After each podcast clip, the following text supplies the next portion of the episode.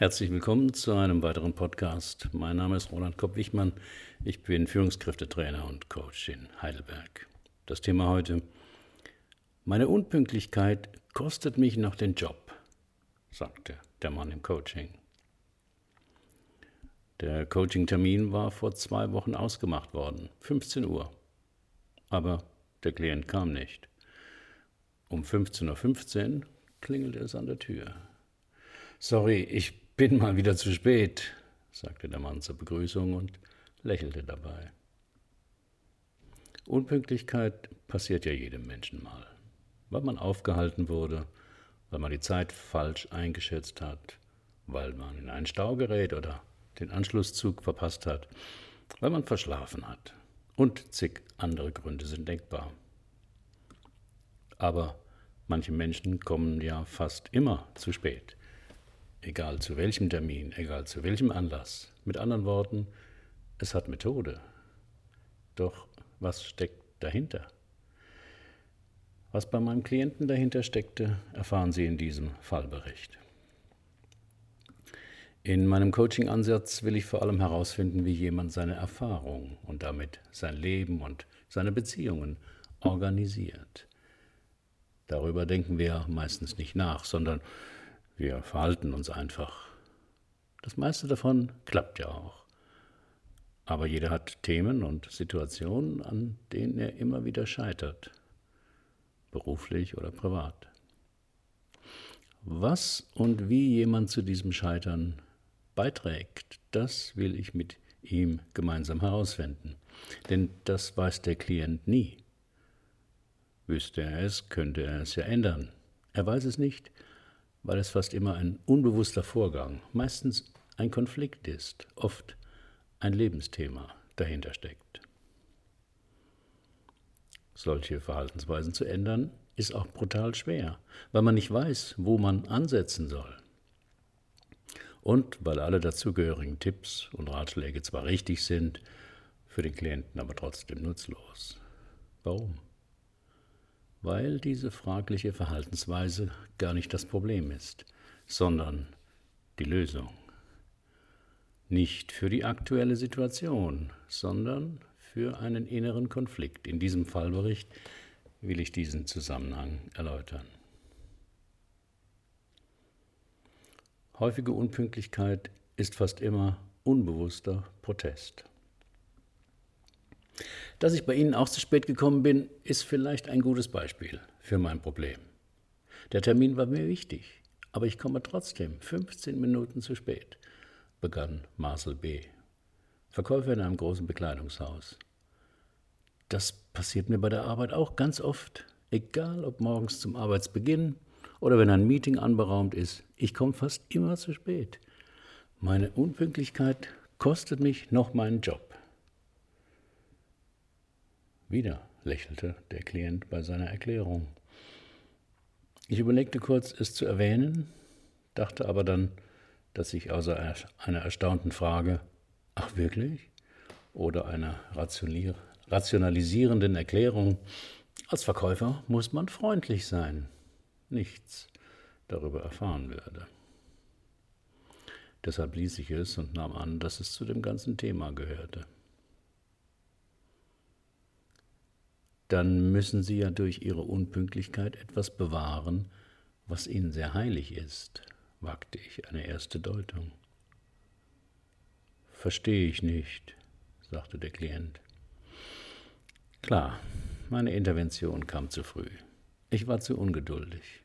Wahrscheinlich, weil mich sein zu spät kommen doch insgeheim geärgert hatte und ich es als Geringschätzung interpretierte. Wie haben Sie das denn heute gemacht, dass Sie 15 Minuten zu spät sind? wollte ich dann von ihm wissen. Ich habe das nicht gemacht. Es ist mir halt passiert. Und es tut mir leid, protestierte der Klient. Sie sagten, dass Ihnen das öfter passiert. Wie groß ist denn im Schnitt so Ihre Verspätung? fragte ich. Darüber habe ich noch nie nachgedacht. Aber wenn ich es so überblicke, sind es immer so 10 bis 15 Minuten. Nicht mehr, nicht weniger. Vermutlich habe ich ein schlechtes Zeitmanagement. Schon wieder eine Rationalisierung, dachte ich.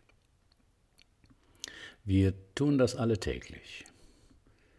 Eine Rationalisierung im psychologischen Sinn, nicht im ökonomischen, ist ein psychischer Abwehrmechanismus. Wir nennen dann einen guten Grund statt des richtigen. Meistens, weil wir den wahren Grund nicht kennen oder weil wir ihn zwar kennen, er uns aber peinlich ist. Ich habe nicht zu wenig gelernt, erklärt der Schüler seine schlechte Zensur. Der Lehrer ist nur unfähig, das gescheit zu erklären. Aber Sie haben noch ein ganz ausgezeichnetes Zeitmanagement widersprach ich seiner letzten Begründung. Ich und ein gutes Zeitmanagement, aber ich komme doch ganz oft zu spät, wunderte sich Marcel B. Aber Sie kriegen es immer wieder hin, dass Sie genau 10 bis 15 Minuten zu spät sind. Nicht mehr, nicht weniger. Sie sind demnach pünktlich, unpünktlich. Der Klient schaute ziemlich verwirrt und dachte nach. Wenn wir bestimmte störende Gewohnheiten ändern wollen, helfen gängige Informationen nur selten. Dass es beim Gewichtabnehmen keine Wundermittel gibt, sondern man die Kalorienzahl runter und die Bewegungseinheiten hochfahren muss, weiß mittlerweile jeder. Dass Rauchen Krebs verursacht, ist kein Informationsmangel. Dass die wenigsten Dinge perfekt sein müssen, sondern nur gut genug, ist bekannt. Wollen wir schlechte oder unpassende Gewohnheiten ändern, ist es notwendig herauszufinden, welche Funktion dieses Verhalten für uns hat. Weil diese Funktion dem Betreffenden aber immer unbewusst ist, kommt er von allein nicht darauf.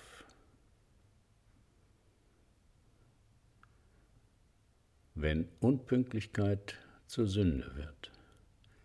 Deswegen bilde ich in meinem Drei-Stunden-Coaching Hypothesen, welche wichtige Rolle das Problemverhalten im Leben des Klienten spielen könnte. Dazu brauche ich ein paar Informationen aus der Herkunftsfamilie. Wie war das mit der Pünktlichkeit bei Ihnen zu Hause? Das war total wichtig bei uns. Mein Vater war Eisenbahner und wohl auch deshalb ein Pünktlichkeitsfanatiker. Jeden Abend um 19 Uhr gab es Abendessen. Davor wurde gebetet. Und wer nur eine Minute zu spät kam, musste auf sein Zimmer und bekam nichts zu essen. Sogar im Urlaub war Punkt neun Frühstück.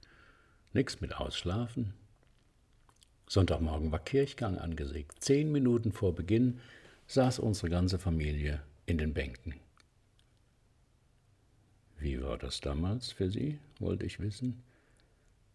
Ich habe es gehasst, nur gehasst. Wo Menschen längere Zeit miteinander Zeit verbringen, bilden sich Regeln heraus. Regeln, die das Zusammenleben erleichtern sollen. Manche der Regeln werden richtig ausgesprochen, aber die wirklich wichtigen Regeln werden nicht ausgesprochen. Die Menschen leben diese Regeln. Das ist in jedem Unternehmen so, das ist in jeder Familie so. Manche der Regeln sind Werte, also Regeln, die für besonders wichtig gehalten werden, an denen man nicht rütteln darf. Regeln gehen zum Beispiel darum, wie man mit Geld umgeht wann etwas sauber und ordentlich ist und wo das Gegenteil beginnt. Ob Gefühle wichtig sind oder überflüssig. Wer bestimmen darf und warum. Wie mit Unterschieden umgegangen wird. Ob es richtig und falsch gibt und wer das jeweils festlegt. Wer am wichtigsten ist und warum. In der Familie von Marcel B. war also Pünktlichkeit eine Regel, fast schon ein Gesetz, das von allen rigide befolgt werden musste.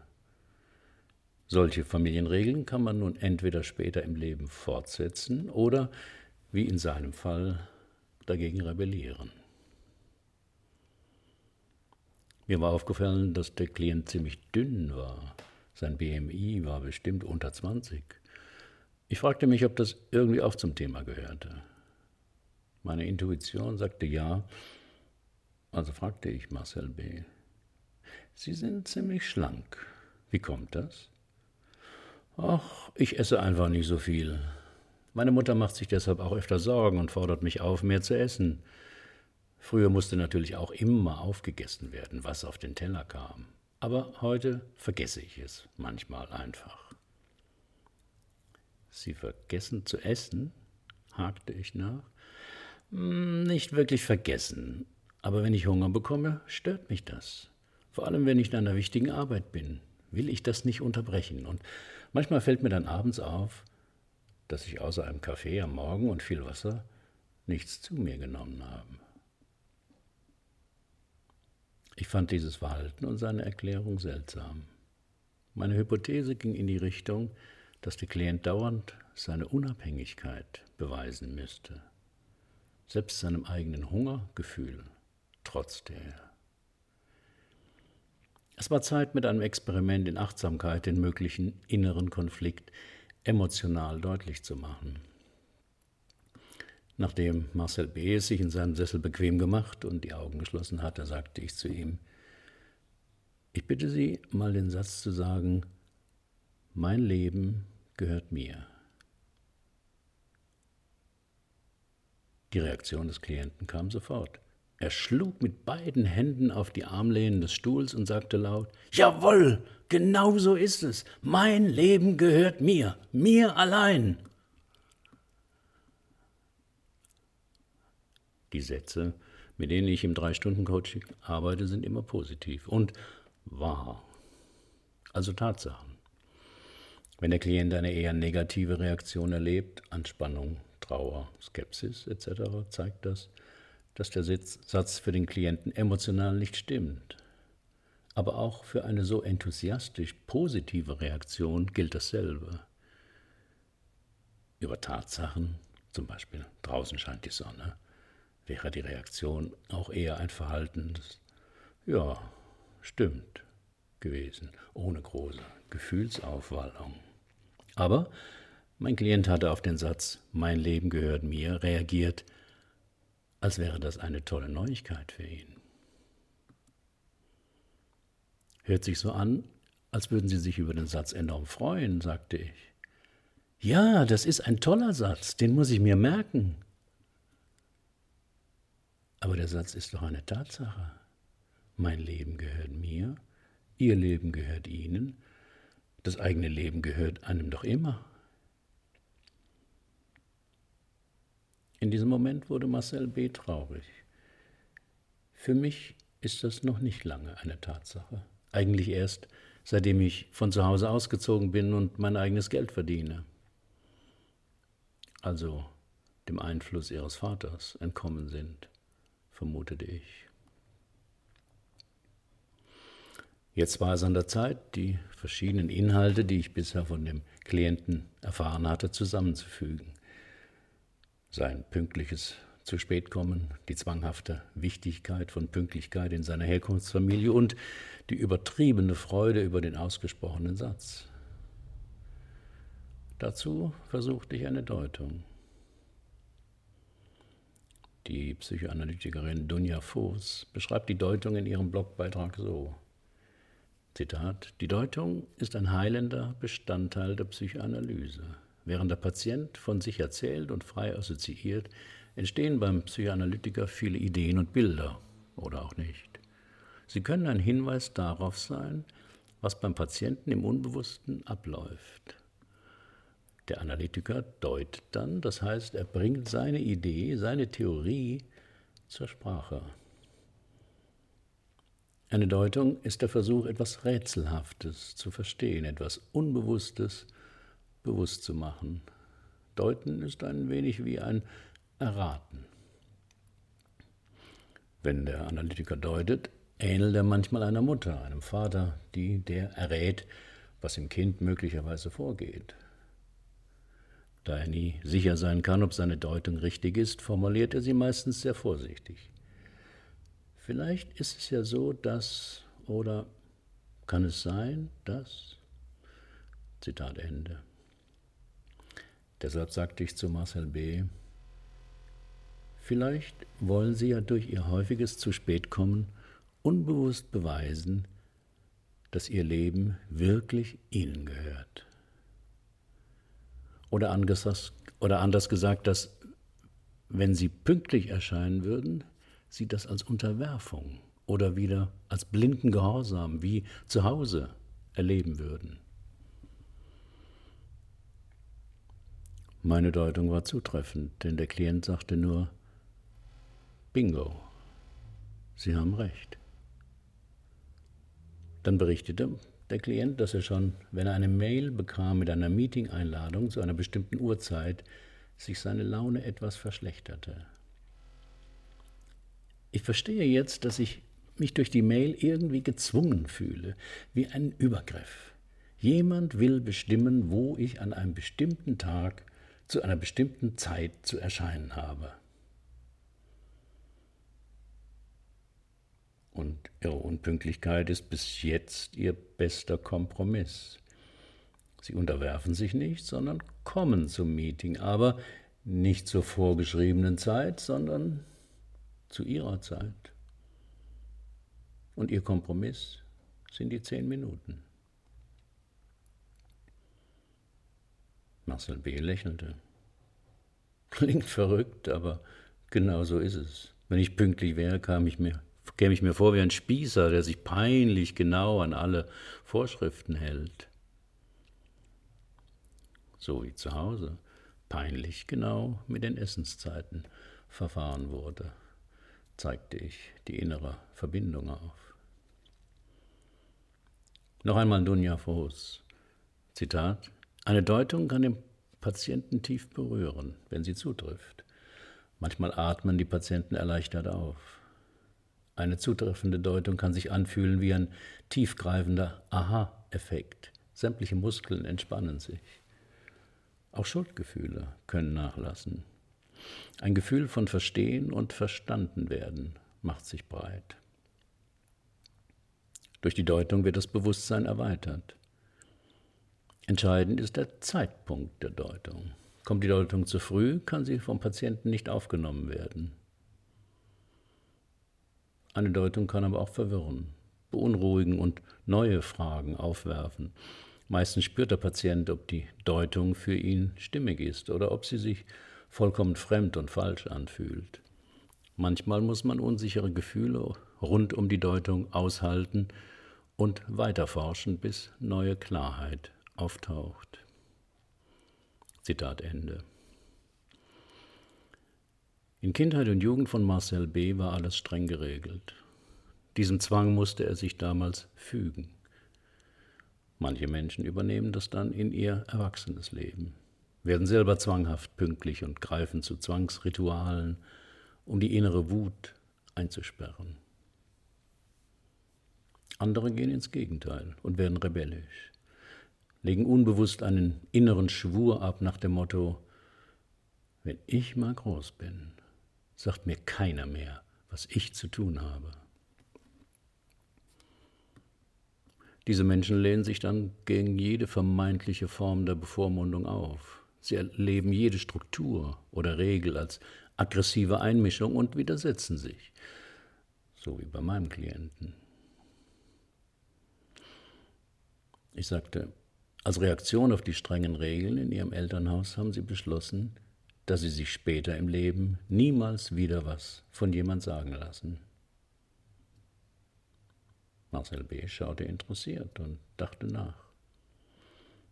Ja, das stimmt. Verbote oder Regeln reizen mich automatisch zum Übertreten. Wenn ich ein Schild sehe, Rasen betreten verboten, bin ich oft versucht, da extra drüber zu gehen, obwohl das ein Umweg wäre. Beim Finanzamt hing ich mit meiner Steuererklärung zwei Jahre hinterher. Wenn die Ampel auf grün springt, fahre ich auch meistens nicht gleich los, weil ich mich gegängelt fühle.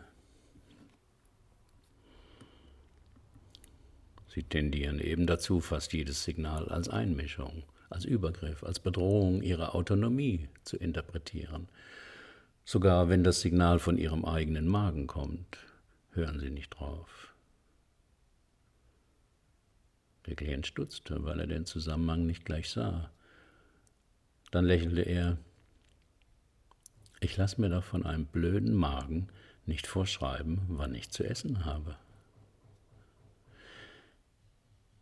Wir arbeiteten noch eine Weile mit dem Satz, mein Leben gehört mir und wie eine, ba eine Balance finden könnte zwischen seinem Bedürfnis nach Autonomie und der Tatsache, dass wir niemals ganz frei sind, sondern auch immer wieder abhängig und deshalb uns anpassen müssen.